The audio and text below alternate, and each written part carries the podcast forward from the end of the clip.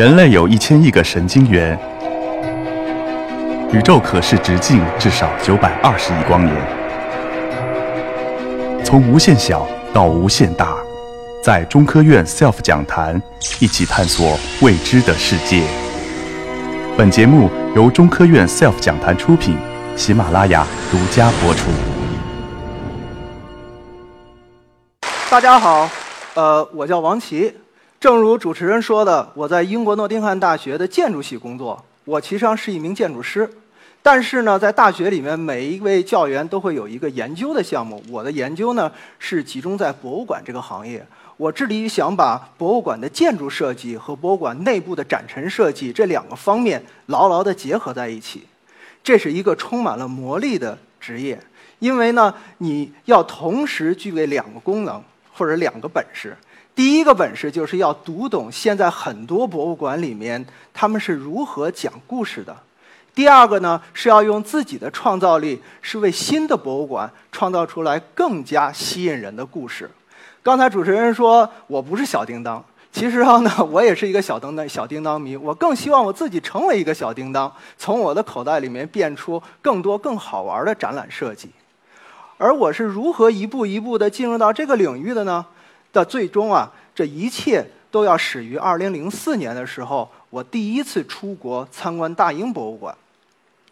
我小的时候，1980年代、1990年代，不像现在小朋友这么的幸福。到了夏天，有无数的夏令营，你们可以全世界到处去跑。我没有，所以说我第一次出国的时候呢，是2004年出国去读博士。去之前呢，在英国呢，我早就已经知道有一个大英博物馆，那简直是一个象牙塔、知识的圣殿，我早就想去看看了。而呢，这个机会来的并不是很慢，在入学两两个月以后呢，二零零四年的十月，在伦敦学院大学有一场关于建筑语言的研讨会。我早就知道伦敦学院大学的隔壁就是大英博物馆，因此啊，趁着午餐那一个小时，我就不吃了，赶紧就跑到大英博物馆里面去了。进大门之前呢，我觉得我自己啊，一定要把自己啊装扮的呃庄庄正正的，所以说呢，整理整理自己的领带，然后呢，抻抻自己的衣服，然后呢，非常严肃的走到大厅里了。进入大厅之后，眼前发生的一切使我立刻被震撼了。这第一部分呢，是因为我看到了英国最伟大的建筑师诺曼福斯特爵士设计的一个如此宏大的中庭，把一个漂亮的博物馆给衬托的非常的精致。第二个呢，是在这个中庭里面有无数的人进行着各种各样超乎我想象的活动，一群一群的小学生在老师的带领下席地而坐，铺着花花绿绿的毯子。然后拿出来自己的便当盒，一边吃着奶油蛋糕，一边和老师探讨着木乃伊和罗塞塔石碑到底哪个更古老一些。而另一边呢，我们看到了中庭的中间有一个巨大的大卖场，里面啊人是熙熙攘攘，大家在里面购物的情绪特别的高涨。而在中庭的四个角，博物馆布置了大量的座椅，啊，还给大家提供简餐，老年人休息。或者是年轻人想在那里面谈些事情，都可以发生。而更为奇妙的是，我还看到有很多西装革履的年轻人，或者是咱们说 businessman，就是这个呃商务人士，来到博物馆里面进行约会和会谈，因为他们觉得我们伦敦是一个很大的城市，这个城市像一个大家庭，而大英博物馆的中庭就像这个大家庭的一个非常漂亮的社会客厅，客人来了可以来博物馆里。这完全跟我想象的不一样。我觉得进入博物馆了之后，一定会是一个非常严肃的场景。怎么会是这样呢？带着这个疑问呢，我后来就慢慢慢慢的进入到了这个关于博物馆里应该做什么的研究。这个答案啊，其实上并不难找。从1980年代、1990年代，有很多的学者早就已经发表了很多文章，说博物馆有三大功能。第一个是储藏功能，因为我们博物馆里有很多藏品。第二个呢是科学家要在博物馆里进行研究，第三个呢就是我们大家所熟知的博物馆是一个展览空间了。但是最近呢又有学者提出，除了这三个功能以外呢，博物馆还有第四个功能，那个就是教育。哎，教育听上去好像是天经地义啊，来到博物馆，自然而然每个人都应该学些什么东西了。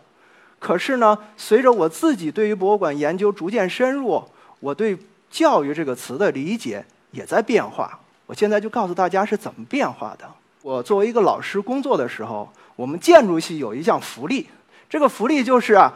总能带着我们的学生去外面参观很多的有趣的建筑。有一年，我带着我的学生去了德国，德国有很漂亮的现代建筑。然后在参参观了德国很多城市以后呢，我们来到了北边海岸的一个小小的城市，一个小城，它的名字呢叫 Stralsund。在这个城市里面，我们主要想去看一个重要的现代建筑，也就是这个大屏幕上显示着 Oceanim 海洋博物馆。为什么要看它呢？从建筑学的角度来讲，因为它长得奇奇怪怪，它属于一种叫做解构主义的建筑。但是在欣赏了建筑之后，我和我的学生进入博物馆以后呢，我却被它内部的装饰和内容所再一次震撼了。我要跟大家分享的是这边下角的这个巨大的圆形的厅，里面有很多的大鲸鱼。整个这个大厅内部被建筑师给渲染成了一个深蓝色的深海的场景，同时呢，通过声光电营造出来了一个仿佛你自己沉在海底的这么一种感觉。很多巨大的一比一比例的大鲸鱼在你的头上悬挂着，虽然它们不会动。但是它们惟妙惟肖，可我震惊的使我震惊的是，在这个厅里面，我却找不到一个名牌告诉我这只鲸鱼属于什么属、什么种，它在哪里生活。所有有关鲸鱼的信息我都找不到。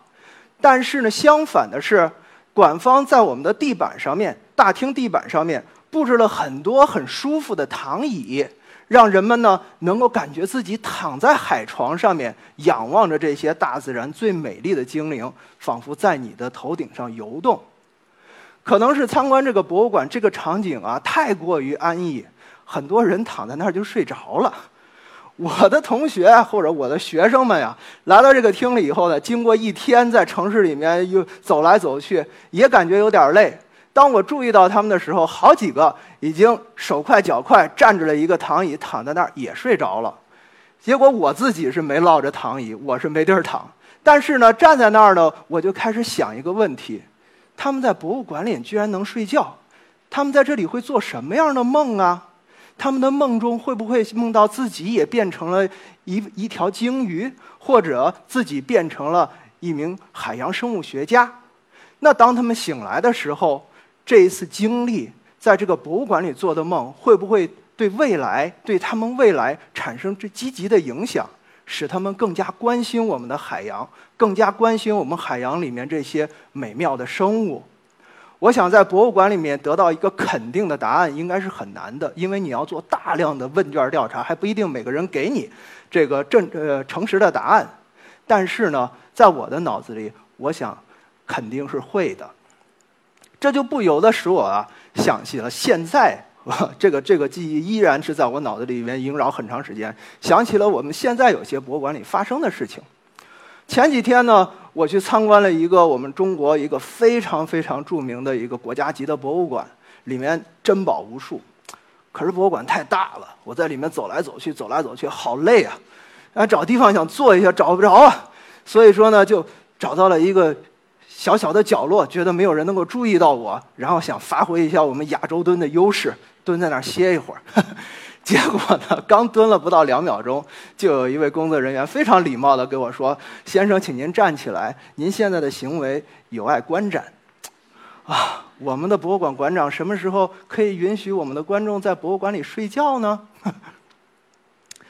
这个在自然历史博物馆领域的这些兴趣呢？慢慢的积累的越深越越越越来越深厚，后来呢，就使我决定在自然博物馆领域多做些研究。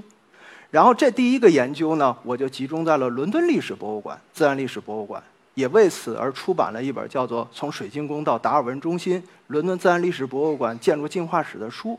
通过这本书呢，我又进一步的跟中科院。中国古脊椎动物与古人类研究所、中国古动物馆建立了一个比较长时间的这么一个稳固的合作。作为一个建筑师，光做一些纸面上的理论研究总是觉得不过瘾，我就想着能不能做一个实践项目呀？然后这个实践项目呢，在二零一三年初步的，然后开始慢慢孕育了。那就是把我们中国古动物馆发现中国古脊椎与古人类研究所所研究的那些非常精美的、令世人震惊的带羽毛的恐龙，搬到英国去，然后呢，让英国人民也看到我们中国的这些恐龙。在中英国办事不像在咱们中国办事这么快。这件事情从2013年开始策划，一直到2017年，也就是去年才得以实现。而在五年之间呢，我们的三位策展师站在中间的是我，在我两边呢，一位是 Tom Hartman，他是一位生物学家；而在这边的呢是 Adam Smith，他是古生物学家。我们力图把每一件来自于中国的恐龙的故事都要讲的至精至彩。很多故事是好讲的，比如说马门溪龙啊、小盗龙啊等等，但是其中有一条龙对我们中国人来讲非常重要，却不好讲，是谁呢？就是这个许氏陆丰龙，它是一条早侏罗纪的恐龙，个子不算太大，牙也不算太尖，还是植食性的，